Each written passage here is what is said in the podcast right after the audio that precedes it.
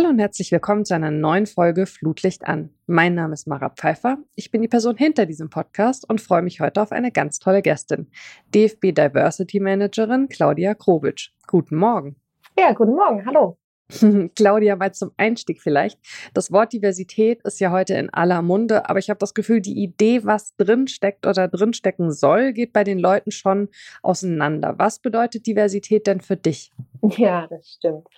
Für mich bedeutet Diversität, dass wir alle sehr individuell sind, dass wir alle eigene Bedürfnisse haben, eine eigene Lebenswelt, eigene Lebensentwürfe. Wir haben alle eine Geschichte, die wir mitbringen. Wir haben alle eine Familie, die uns geprägt hat. Wir sind alle irgendwo aufgewachsen.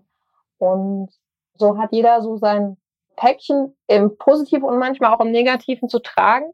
Und so gehen wir durch die Welt und so wollen wir aber auch wahrgenommen werden und uns entfalten können. Und dass dieses sich frei entfalten können, ohne dass man Angst hat, ähm, diskriminiert zu werden, ausgeschlossen zu werden und sich auch ähm, ja auch die eigenen Fähigkeiten und und ähm, ja Skills nutzen zu können und die auch ähm, wertgeschätzt zu bekommen. Das ist für mich Diversität und ähm, das ist für mich was, was halt total erstrebenswert ist, dass man sich entfalten kann, so wie man ist. Mhm. Jeder und jede. Ja, finde ich eine schöne ähm, Definition dafür tatsächlich. Ähm, kannst du vielleicht ein bisschen was dazu erzählen? Du bist ja seit 2019 in dem Thema beim DFB unterwegs und warst aber vorher auch schon unter anderem bei FAIR, also Football Against Racism mhm. in Europe und eben bei Kickout äh, im selben oder ähnlichen Feldern unterwegs.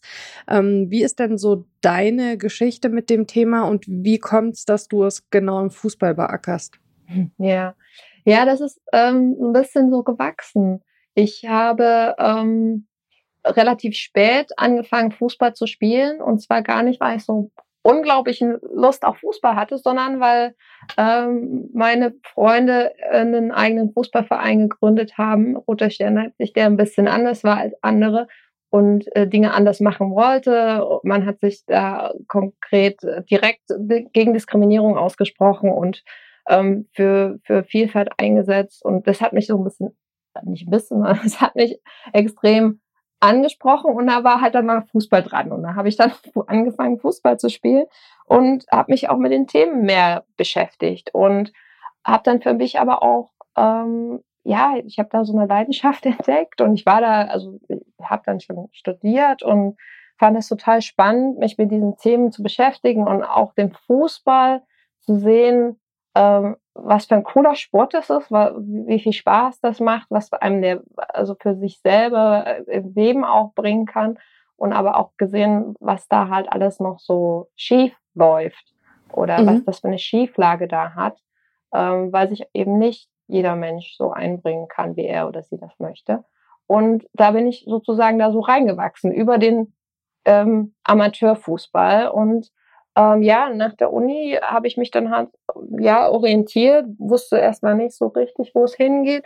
Und da gab es dann die Gelegenheit, ähm, dass ich nach London gehe für ein Praktikum ähm, bei einer kleinen NGO, Kick It Out, ähm, die sich seit mittlerweile wahrscheinlich 30 Jahren ähm, im Bereich Antidiskriminierung engagiert hatten und die haben auch ihr, ihr Feld jetzt ein bisschen geweitet. Da geht es auch mittlerweile mehr um Diversity. Die kommen ja alle so ein bisschen aus der Antidiskriminierungsarbeit. Mhm. Und ja, da bin ich ähm, 2009 nach London und bin dann auch erstmal da geblieben, weil aus dem Praktikum wurde dann ein Job, ein zehnjähriger Job bei Fair, wo ich auf europäischer Ebene sozusagen mit kleineren NGOs, mit auch mit Fußballverbänden und auch mit der UEFA, weil er war äh, zu dem Zeitpunkt ähm, CSA-Partner von der UEFA, ähm, ganz viele verschiedene Projekte und Initiativen und auch Kampagnen organisiert habe und dort richtig viele verschiedene Menschen von überall her und mit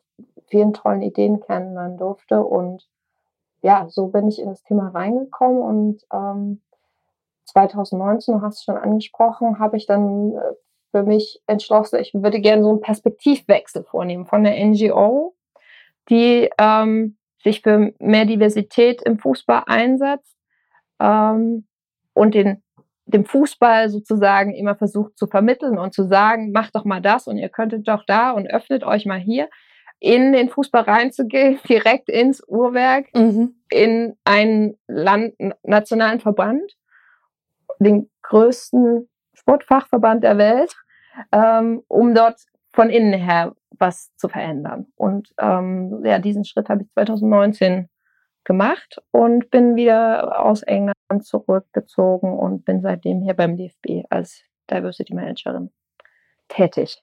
Jetzt habe ich ungefähr sieben Fragen auf einmal zusätzlich zu denen, die ich sowieso aufgeschrieben habe. Ich versuche sie mal gedanklich zu sortieren, ohne zwischendurch was zu vergessen.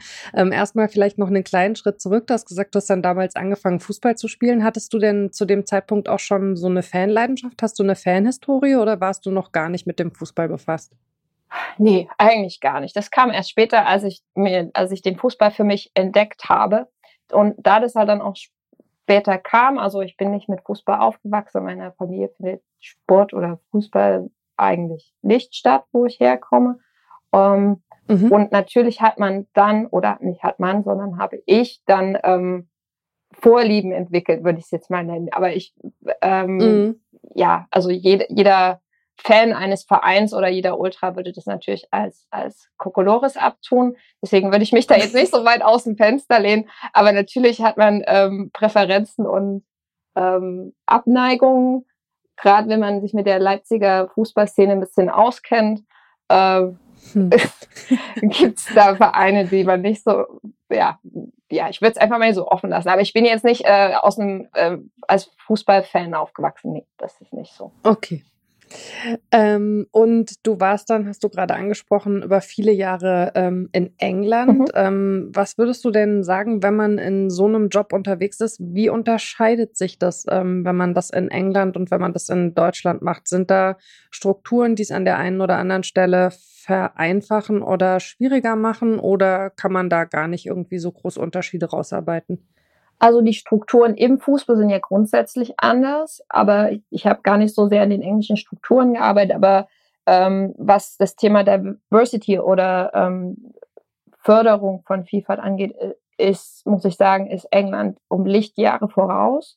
Die sind ja, orientieren sich da ja auch sehr an den USA. Also gerade diese ganze ähm, ja, wie, wie über Diversität gesprochen wird, welche Themen da auch verhandelt werden. In Deutschland kann man nicht, kann man nicht über Rasse reden, aus historischen Gründen, aber in, in England ist, dass man über Race redet und auch, ähm, also auch äh, Statistiken erfasst werden, zum Beispiel, also ganz banales Beispiel. Wer geht in eine Bibliothek? Sind die Menschen weiß oder Mixed Race oder Black oder Asian? Dafür, darüber werden Statistiken, freiwillige Statistiken. Wenn man sich da anmeldet in der Bibliothek, kriegst du so einen Fragebogen und füllst das aus oder lässt es halt auch. Aber das machen die Leute.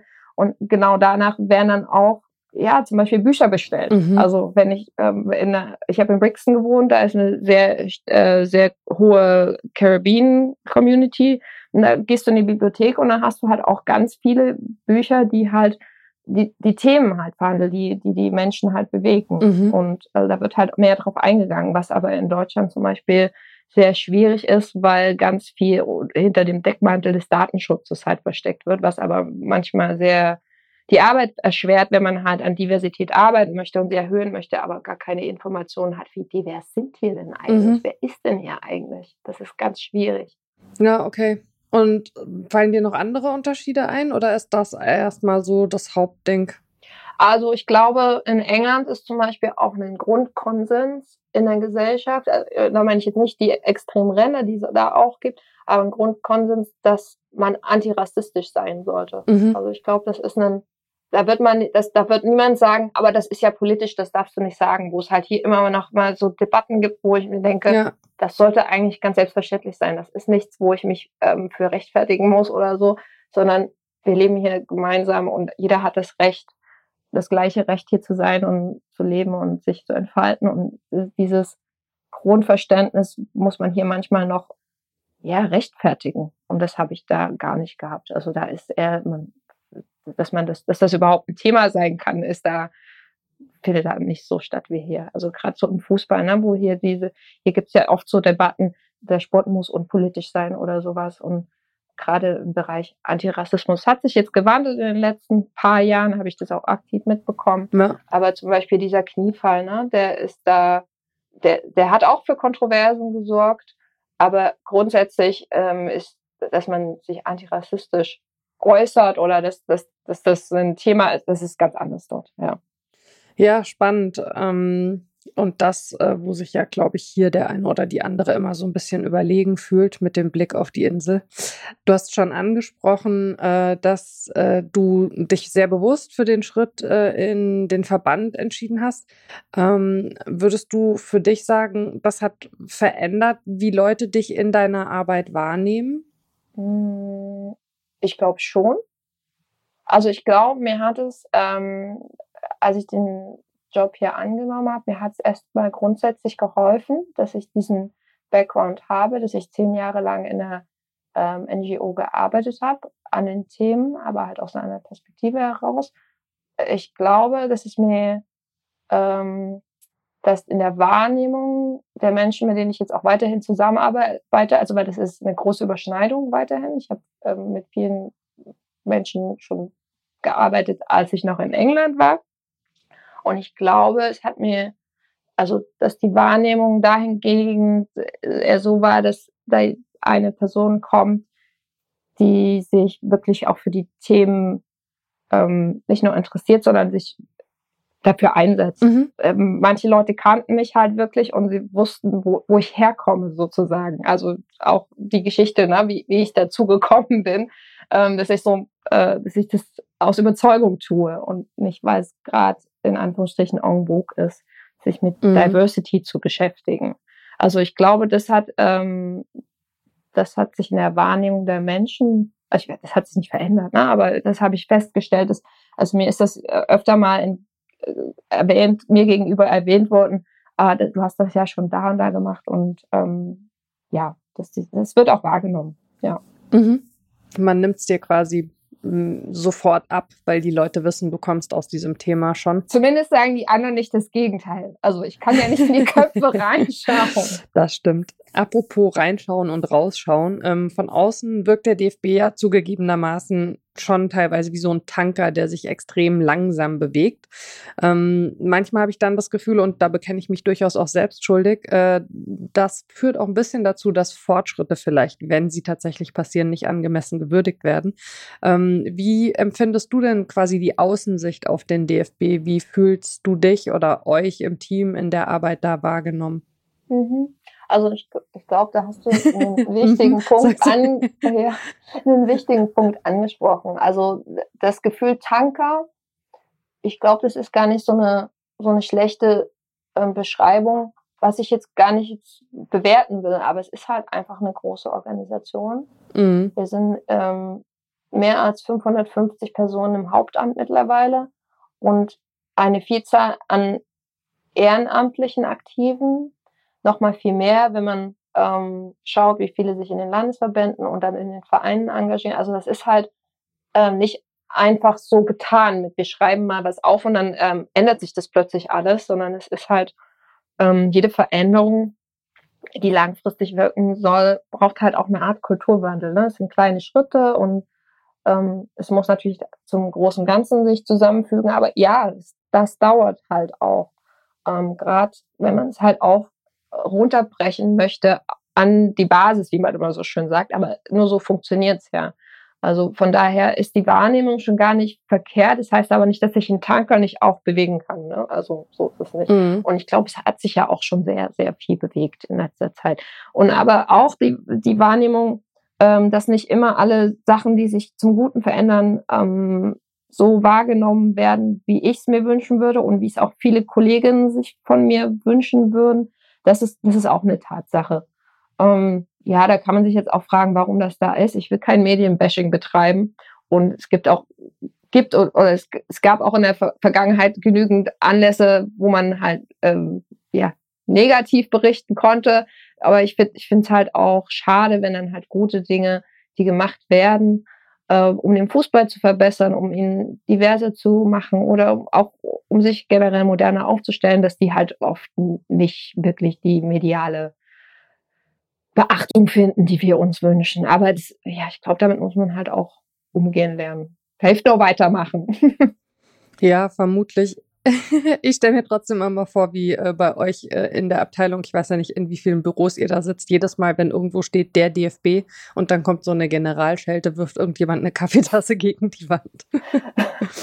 ähm, du hast gerade von den Erfolgen gesprochen. Zu den sichtbaren Erfolgen der letzten Jahre gehört sicher unter anderem die Anlaufstelle für geschlechtliche und sexuelle Vielfalt, äh, die mit Christian Rudolph besetzt ist. Ähm, auch sowas wie Länderspiele mit All-Gender-Toiletten haben äh, schon, finde ich, eine große Aufmerksamkeit Aufmerksamkeit bekommen. Ähm, insgesamt werden Diskussionen, so ist zumindest mein Gefühl, mittlerweile offener und öffentlicher geführt. Ähm, worauf bist du denn äh, besonders stolz, wenn du auf die bisherigen äh, knapp drei Jahre zurückschaust? Ja, es hat sich einiges getan. Also du hast ja schon angesprochen, die Anlaufstelle, damit ganz eng verknüpft ist natürlich auch das liberalisierte Spielrecht für trans- und intergeschlechtliche und binäre Menschen, ähm, mhm. wo wir in, ich, also mir ist nichts anderes bekannt, aber wo ich da sagen würde, wir sind weltweit der einzige Sportfachverband, der das äh, so offen gestaltet hat, dass diese Menschen sich Zukunft ab dieser Saison aussuchen können, in welchem Team, ob sie bei den Männern oder bei den Frauen antreten wollen. Das wurde dieses Jahr eingeführt und ich glaube, das ist ein riesen Meilenstein, wenn man sich anschaut, wie andere Sportfachverbände ähm, sich dem Thema angenommen haben und wie, wie sie damit umgehen. Ähm, da hoffe ich, dass da auch einige andere Verbände sich da weiter öffnen und wir da auch als ein Beispiel dienen können. Also das, das finde ich schon. Da, da haben meine Kolleginnen und alle, die, die uns da unterstützt haben, richtig, richtig hartes Stück Arbeit geleistet und geliefert. Mhm.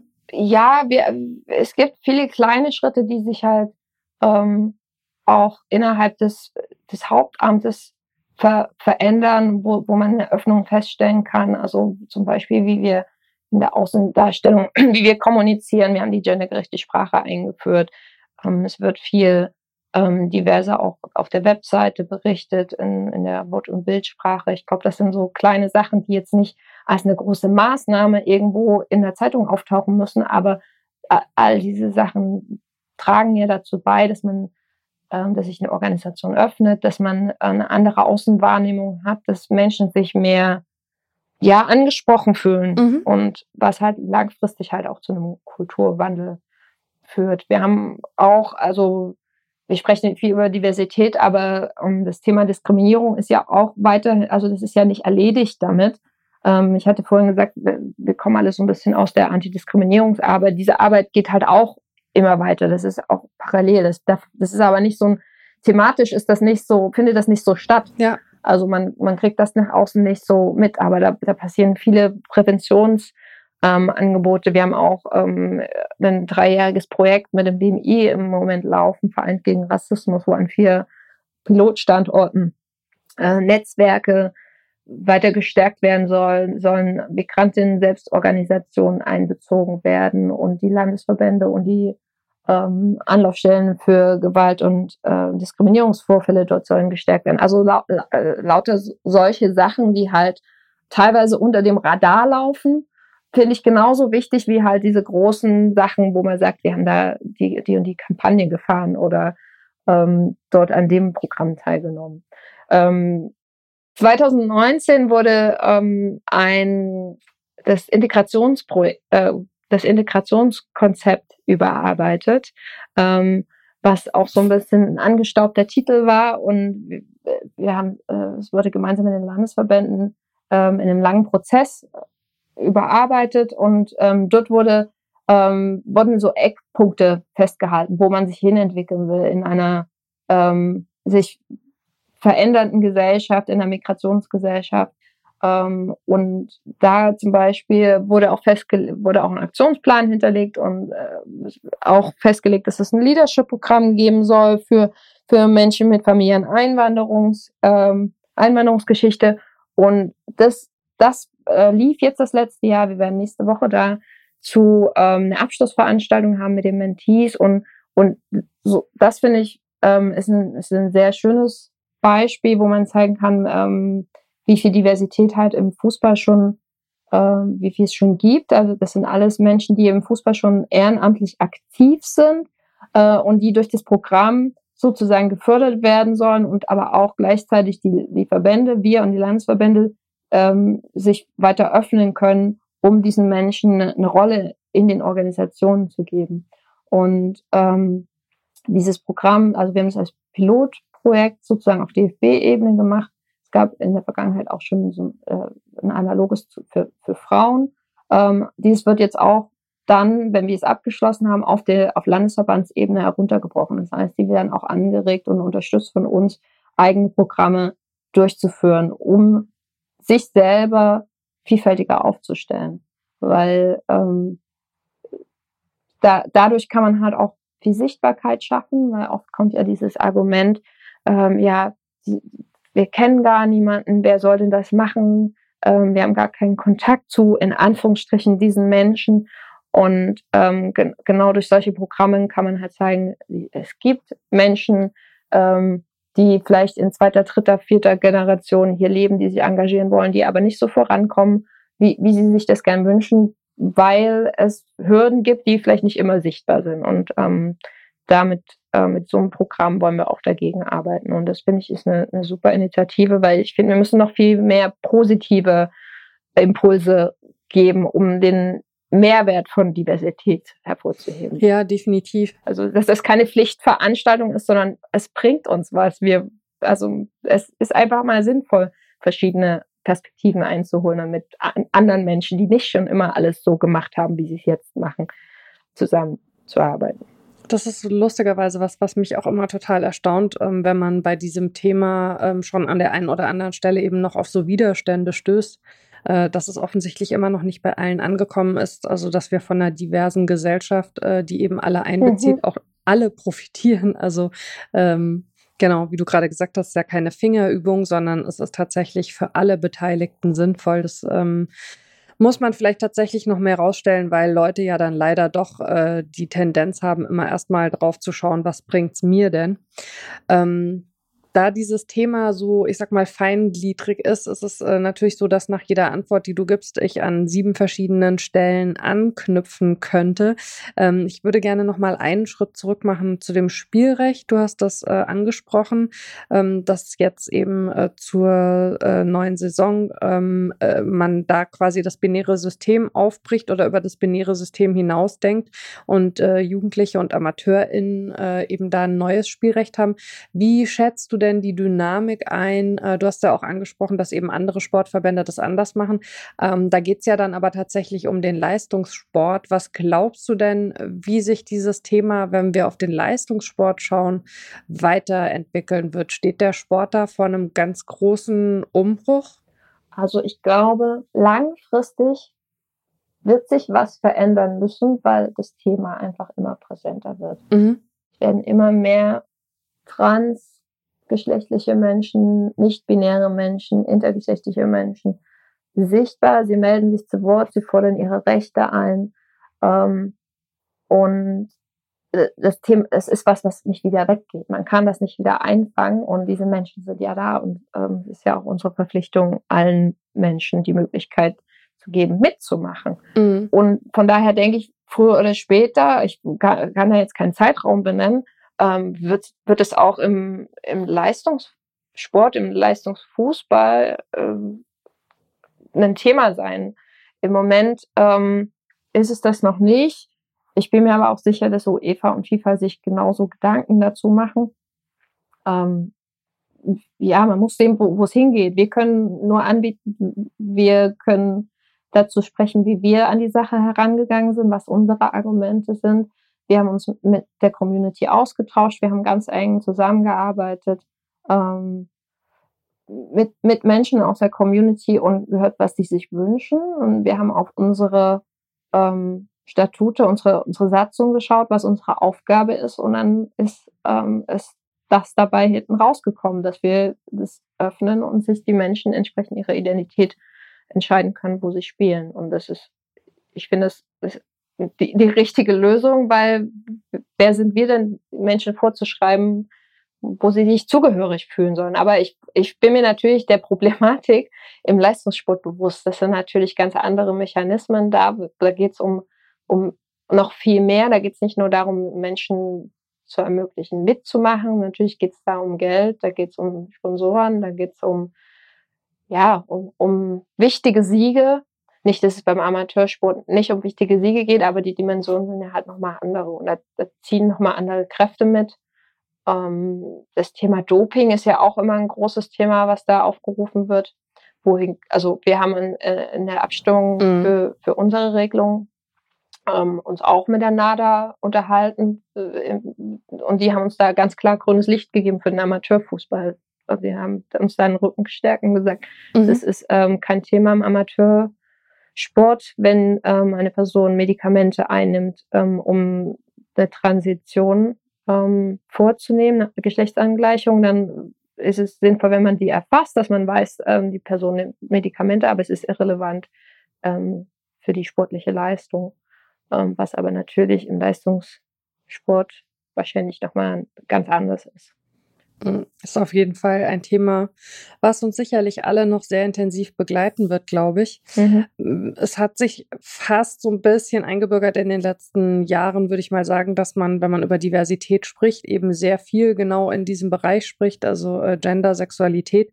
Natürlich, du hast es schon mehrfach auch anklingen lassen, äh, gehören noch viele, viele ähm, andere Themenbereiche dazu, gerade auch eben äh, Antidiskriminierungs- und Antirassismusarbeit haben äh, an Wichtigkeit überhaupt nicht verloren. Ähm, ein Thema, das in der Vergangenheit heftig diskutiert wurde und wo der DFB für die Umsetzung auch tatsächlich ein bisschen auf die Mütze bekommen hat, mhm. äh, ist der Drei-Stufen-Plan, der ja eigentlich äh, als Schutz vor Rassismus und Diskriminierung gedacht ist und äh, dann eben genutzt wurde, um einen, ich sag mal, beschimpften Funktionär zu schützen. Ähm, was hat sich denn äh, seit diesem Vorfall, der jetzt äh, auch schon etwas äh, länger zurückliegt, mhm. wir sprechen von Corona-Jahren, ähm, was hat sich im Verband äh, zu dem Thema seitdem bewegt und was würdest du sagen, habt ihr vielleicht gelernt oder mitgenommen aus der Diskussion und aus den Vorfällen damals? Ja, da, war, da lagen viele Dinge über Kreuz. Ähm, ähm, ich bin mir der Diskussion natürlich sehr bewusst. Äh, ich war dazu ja auch mal im Sportausschuss geladen. Vielleicht ist es mhm. äh, den einen oder anderen noch bekannt. Und äh, genau was ich da gesagt habe, äh, das würde ich auch heute genauso wiederholen ich glaube, dass es zu dem Zeitpunkt ähm, eine, eine gewisse, ähm, ja, ich, Überforderung ist vielleicht zu viel, aber ich glaube, es war, ähm, da, da waren so viele Dinge, die gleichzeitig passierten, also angefangen von den ähm, Diskriminierungsvorfällen in den Spielen zu, ähm, wir müssen auch mal äh, überhaupt erst uns nochmal ähm, versichern oder über, über oder schauen, was dieser Drei-Stufen-Plan überhaupt ähm, kann, wie er überhaupt äh, entstanden ist, zu wir wenden ihn jetzt an. Und dann ähm, gab es ja auch gewisse Absprachen unter Fans, wenn ich das richtig in Erinnerung habe, ähm, Dinge zu provozieren. Und ja, dann wurden auch Fehlentscheidungen gemacht. Also es war, ich glaube, es ist ein großes Kauderwelsch gewesen und ähm, es gab auch wenig Möglichkeit, da irgendwie in den Dialog zu gehen und ähm, Dinge zu erklären, weil dann auch, wie du schon gesagt hast, ne, plötzlich kam Corona und alles war zu und es war dann wie so ein, ja, so ein Tor zugefallen. Ne? Mhm. Und ähm, seitdem, ja, also ich finde, wir haben ähm, es seitdem schon im Haus noch weiter kommuniziert. Es wurde klargestellt, wofür er ist. Er ist ganz klar, der, der Drei-Stufen-Plan ist dafür da, um im Falle ähm, einer Diskriminierung im Spielgeschehen, ob sie jetzt von außen kommt, von den Rängen oder auch ähm, ja auf dem Platz stattfindet. Ähm, Entschuldigung, wenn, wenn Spieler gegen Spieler ähm, sich diskriminieren, dann äh, greift er nicht, weil da gibt es einfach eine rote Karte.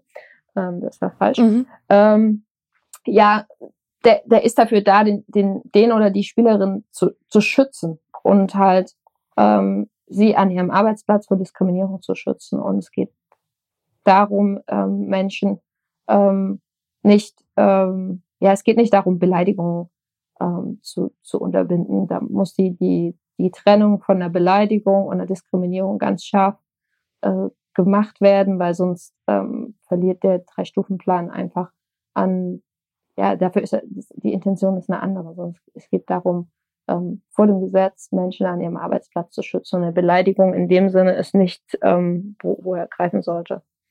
Und das haben wir auch nach innen so kommuniziert. Und ich hoffe, er wird gar nicht zur Anwendung kommen in der Zukunft mehr, aber wenn dann nur in Fällen, wo er auch wirklich greifen sollte. Macht einen sowas dann manchmal auch ein bisschen äh, ratlos, dass man in einer Situation ist, in der ein Instrument, was eigentlich ja wichtig ist und was eine total positive Bedeutung haben könnte, dann eben so in der ersten großen Wahrnehmung ähm, ja so schief läuft quasi? Oder ist das was, wo du sagst, ähm, ihr arbeitet in einem komplizierten Bereich, man muss Missverständnisse auch ein Stück weit einkalkulieren und muss dann eben daraus lernen und weitermachen? Ja, natürlich ist das frustrierend. Also natürlich ist das nicht, ähm, soll das nicht so sein. Auf der anderen Seite verstehe ich halt auch, dass ähm, da auch ein enormer Druck auf SchiedsrichterInnen liegt. Mhm. Also, und dass man, dass es dann halt auch ähm, Unsicherheiten gibt und dass äh, die, die, der Bildungsauftrag oder der Aufklärungsauftrag natürlich bei uns liegt, diese Schulungen durchzuführen, dass ähm, die SchiedsrichterInnen da genau wissen, was ist eine Diskriminierung und was nicht, weil das ist, das ist ja der, der, der Kernpunkt. Und dass Fehlentscheidungen passieren können, wissen wir auch alle. Natürlich hat das eine, eine ganz andere Tragweite, wenn es um, um diese Themen geht, als wenn ja einmal falsch abpfiff, äh, abseits gepfiffen wird. Also das, ja, okay, das sehen jetzt auch wieder andere anders, aber da gibt's auch ich muss gucken, dass ich mich hier nicht verhaste. Aber es geht ja im Endeffekt darum, Menschen äh, zu, zu beschützen und in, in der Situation, wo sie sich nicht selber ähm, ja nicht selber schützen können, weil sie halt auf dem Platz sind und nicht einfach aufhören können zu spielen.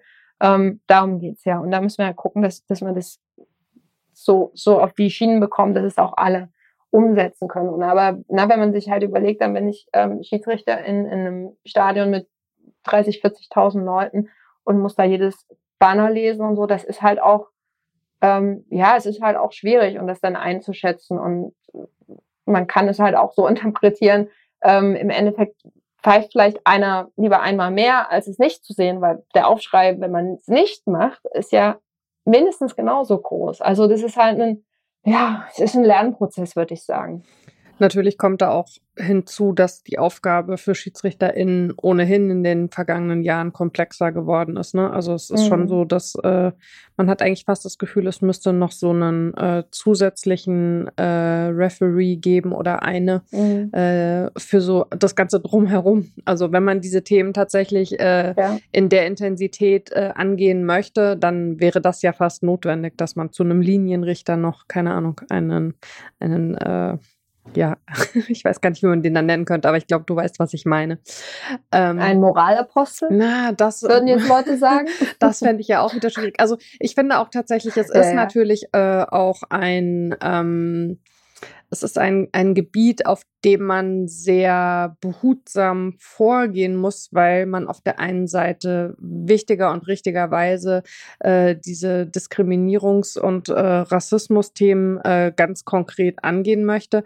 Auf der anderen Seite ähm, manchmal passieren ja dann auch so seltsame Fokusverschiebungen und dann gibt's äh, so ein Gefühl, dass also beispielsweise plötzlich dann äh, irgendwelche Transparente halt in den Fokus geraten, äh, die ja durchaus also ihre Berechtigung haben. Es gibt ja viel, was ja. eben auf Transparenten transportiert wird, äh, wo man sagen muss, es ist total wichtig und cool, dass das äh, in Deutschland in Stadien so passiert. Und äh, dann bist du eben am Ende ständig in so einem äh, Bewertungsmodus und ja, schwierig. Also möchte ich auch nicht, äh, möchte ich keine Verantwortung für tragen. Finde ich es schön, dass ich mich mit dir drüber unterhalten kann und du bist diejenige in Verantwortung. Ähm, ja. Wir haben schon so ein bisschen äh, vorhin gesprochen über deinen Hintergrund auch mit den Jahren in England.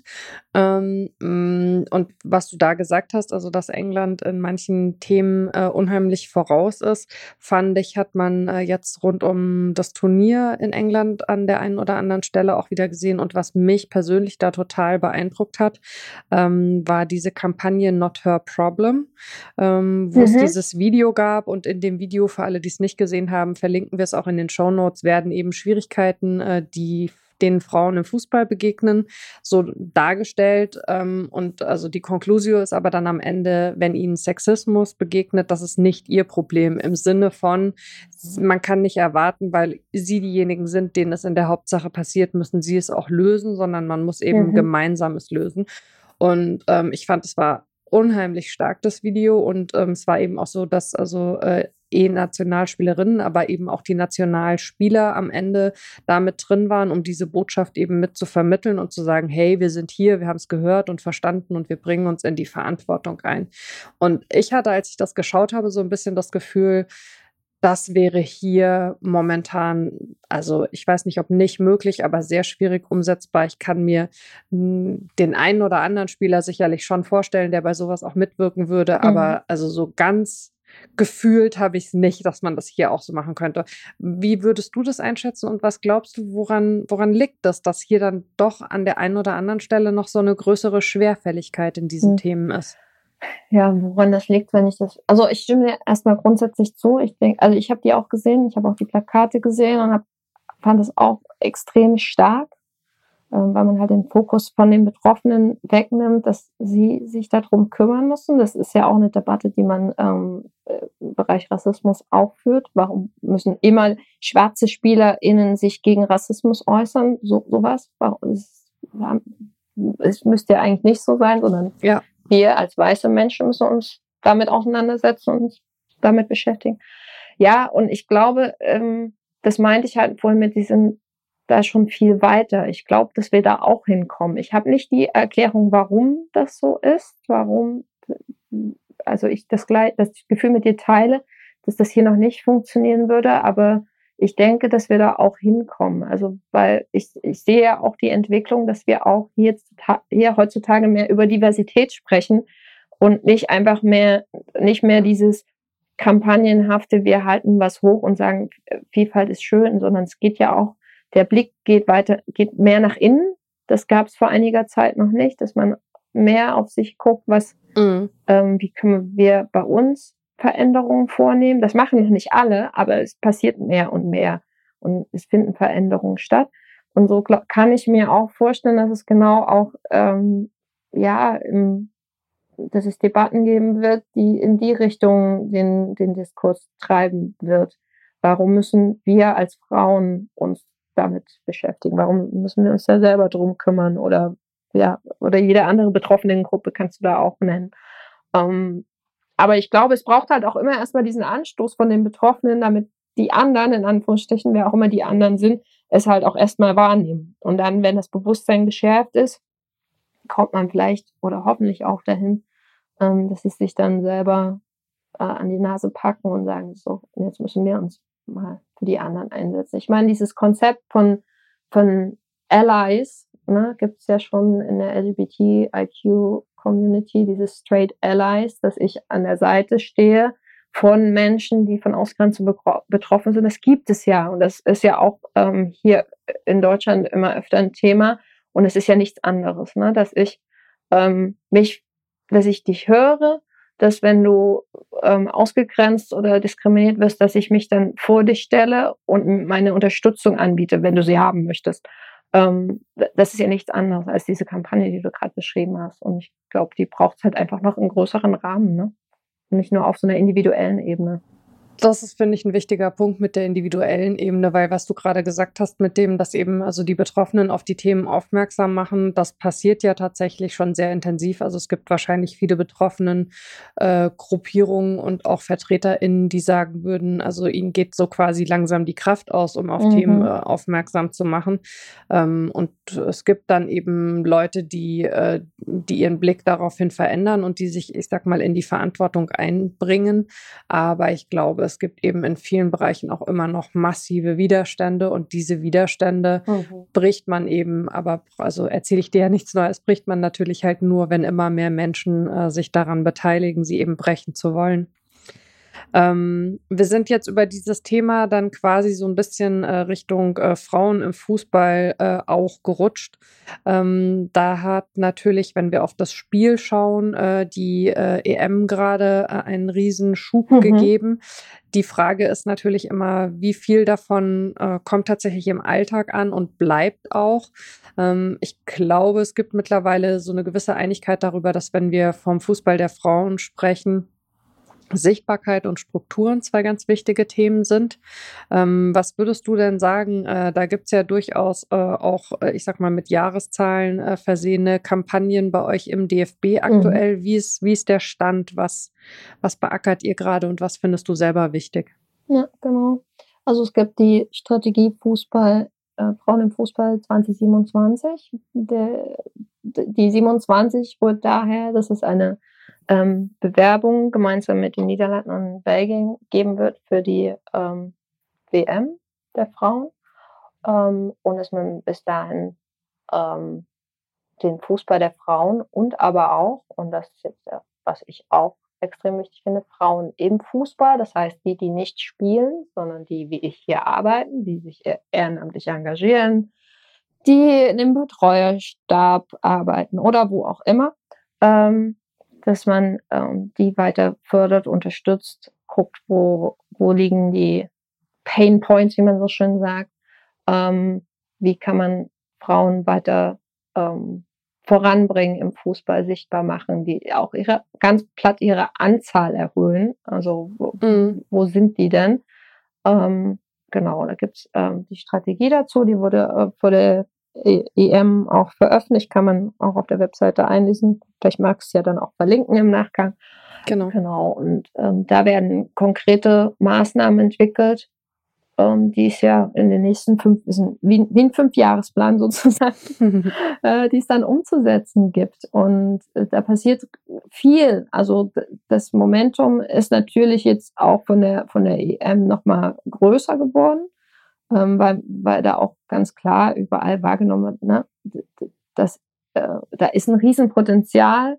Fußball der Frauen ist sportlich top, kann man, also ne, das hat, finde die KritikerInnen, ähm, die hat man da äh, gut zum Schweigen bringen können, aber es geht ja nicht nur um, um den Profisport, sondern es geht ja um Frauen insgesamt und ähm, ja, gibt's viel, äh, wir haben da eine Projektgruppe, wir arbeiten da an konkreten Maßnahmen, also ich persönlich im, mit meinen Kolleginnen auch aus der Personalabteilung zum Thema, was kann man im Hauptamt machen, ähm, aber auch natürlich mit ähm, Celia Sassage, unserer Vizepräsidentin für Diversität und Gleichstellung, wie kann man die Themen im, im Ehrenamt voranbringen. Es gibt ja auch den Beschluss, der beim DFB-Bundestag im März gefasst wurde, dass die Gremien, also die äh, DFB-Ausschüsse und Kommissionen ähm, bei ähm, geringer Diversität auch um bis zu drei Personen erweitert werden kann, um eben Diversität zu erhöhen. Da sind wir dran, das,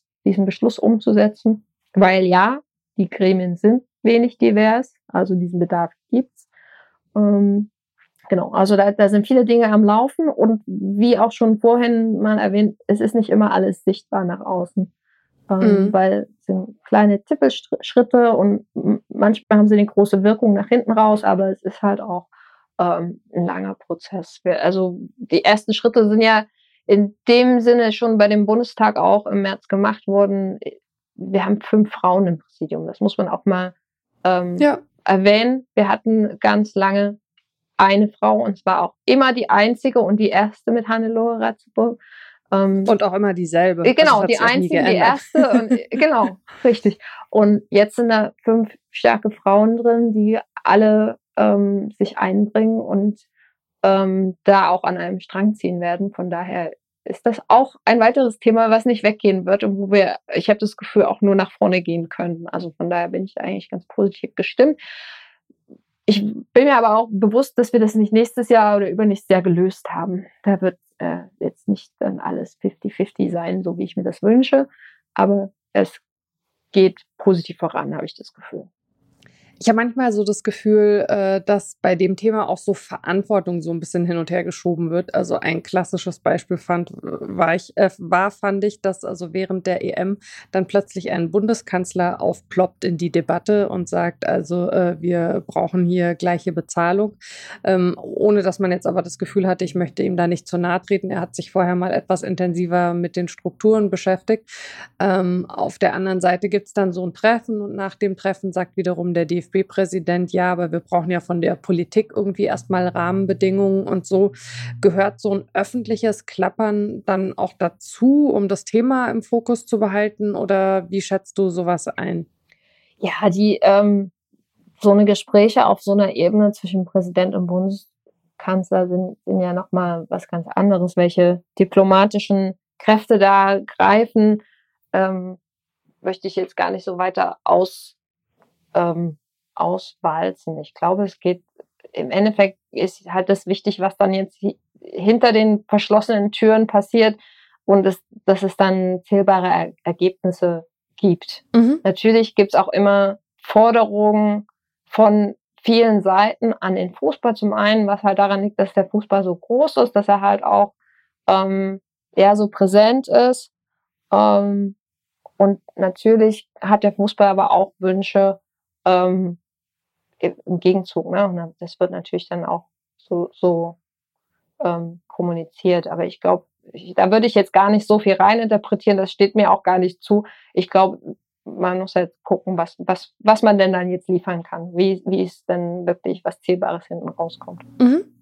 Äh, du hast vorhin schon angesprochen, dass zu den verschiedenen Programmen, die es im DFB gibt, eben unter anderem auch eins für Menschen mit Einwanderungsgeschichte gehört. Ähm, was glaubst du denn, woran das liegt, dass sich Menschen von Sport oder von Fußball doch dann offensichtlich nach wie vor noch unterschiedlich angesprochen fühlen und dass es vielleicht ja, wie so Berührungsängste gibt ähm, manchmal ähm, und sich Leute nicht so sicher sind, ob sie da auch einen Platz haben. Mhm. Also ich glaube, es liegt ganz oft an der Ansprache, mhm. dass man ganz oft aneinander vorbeiredet. Also dass ähm, die eine Gruppe, die Alteingesessenen in Anführungsstrichen, ähm, sagt, na, bei uns kann doch jeder mitmachen, aber es wird halt nicht jeder wirklich angesprochen, wenn es halt irgendwie ahnen, wenn es Vereinstreffen ähm, Donnerstagabend 19 Uhr in der Kneipe stattfindet und da gibt's nur Bier und ähm, Schweinewürste. Mhm. Also aus ganz vielen unterschiedlichen Gründen gibt es ganz viele unterschiedliche Menschen, die sich da nicht angesprochen fühlen. Und ähm, da kann man noch so oft sagen, ja, es kann ja jeder kommen. Und ich glaube, da liegt halt manchmal so ein Missverständnis vor, dass bloß weil ich sage, es kann jeder kommen, findet es halt nicht statt. Man muss halt auf die Menschen zugehen und gucken, was brauchen die denn, was wünschen die denn, wünschen die sich denn, damit sie sich einbringen können. Und es ist so ein Geben und Nehmen. Ne? Zum einen möchte ich ja, dass die sich bei mir engagieren. Zum anderen ähm, möchten die anderen, dass sie sich halt verständlicherweise auch wohlfühlen. Und ich glaube, da muss man auch viel mehr noch in den Dialog gehen. Ähm, da, das liegt halt na, bei uns beim DFB, aber genauso bei den Landesverbänden und Vereinen, sich da auch noch mehr zu verständigen und auszutauschen. Ähm, wen braucht ihr, wen wollt ihr, wen, also, ne, was brauchen die Menschen? Und ja, also ich glaube, es geht halt wirklich um Bedürfnisse, dass man die, die ähm, aufnimmt. Und auch, ja, manche Menschen fühlen sich halt auch einfach nicht an, wahrgenommen vom, von von manchen Strukturen des Fußballs. Wenn ich halt auch nur ähm, Männer abbilde, dann fühle ich mich als Frau vielleicht auch gar nicht angesprochen, würde mich da gar nicht irgendwie einbringen wollen, weil mm. ich bin eh nicht auf dem Plan. Also so sowas, ne? Ähm, ist halt das ist im Fußball nicht anders als in jeder anderen Organisation. Ich muss halt gucken, mit welcher, welche Zielgruppe möchte ich ansprechen und dann muss ich mich auf die einstellen. Also das ist wie, wie ein bisschen wie in der freien Wirtschaft. Mhm. Die, die Prinzipien greifen da genauso, glaube ich. Glaubst du denn aber insgesamt, dass Sport im Allgemeinen und Fußball im Speziellen diese verbindende Kraft noch haben?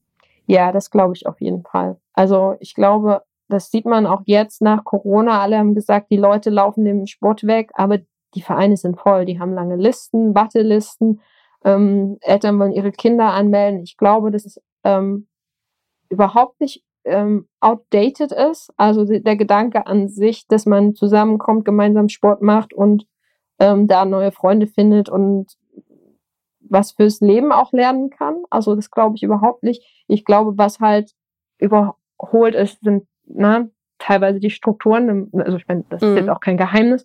Ähm, und ja, wie es manchmal, wie es organisiert ist, ist halt steif. Ich, ich meine, auch so ein, so ein deutsches Vereinswesen ist jetzt nur auch nicht sexy. Also ja, ne, wie gesagt, ich habe zehn Jahre in England gelebt, da gibt es nicht. Und da gibt es eine super ja. aktive Zivilgesellschaft, aber das funktioniert ganz anders. Und da muss ich aber nicht sieben Leute finden, die mit mir einen Verein beim Amtsgericht gründen. Also sowas halt, ne? Und ich glaube aber auf jeden Fall, dass ähm, Fußball und andere Sportvereine insgesamt da eine total verbindende Kraft haben und ähm, Leute die ander, äh, in anderen, ja, die in anderen äh, Ecken der Gesellschaft oder in, in anderen, mit anderen Wegen gar nicht so richtig, ähm, für die, für die es schwieriger ist, Anschluss zu finden oder ähm, sich irgendwie einzubringen, dass Sport dann eine super Brücke ist, ähm, da zusammenzukommen. Also das glaube ich weiterhin, ja, ich glaube nicht, dass das old-fashioned ist. Nee. Sehr schön. Ähm, ich könnte dir noch äh, 100 weitere Fragen stellen und noch äh, 10 weitere Stunden mit dir sprechen, aber ich habe immer so das Gefühl, manchmal sprechen Leute, ohne es sich vorgenommen zu haben, das perfekte Schlusswort für unser Gespräch und das hast du, glaube ich, gerade gemacht. Deswegen ähm, würde ich an dieser Stelle mal einen Punkt setzen ähm, und ich bedanke mich ganz, ganz herzlich bei dir äh, für deine Zeit und für die Einblicke. Es hat mir sehr großen Spaß gemacht und ich habe viel gelernt. Dankeschön. Es war sehr nett, mit dir zu sprechen. Es hat mir auch sehr viel Spaß gemacht. Das freut mich und ähm, ich äh, breite den Dank auch äh, aus an die HörerInnen. Äh, vielen lieben Dank äh, für eure Begleitung, für euer Interesse am Podcast. Ihr könnt euch wie immer bei mir melden. Wortpiratin.marapfeifer.de mit Feedback, Lob und Kritik. Wenn es euch gefallen hat, freuen wir uns auch über Sternchen auf den Podcast-Plattformen eures Vertrauens. Und ähm, dann bleibt mir zum Schluss nur wie immer zu sagen, passt gut auf euch und aufeinander auf. Wir hören uns hoffentlich in zwei Wochen wieder. Bis dann.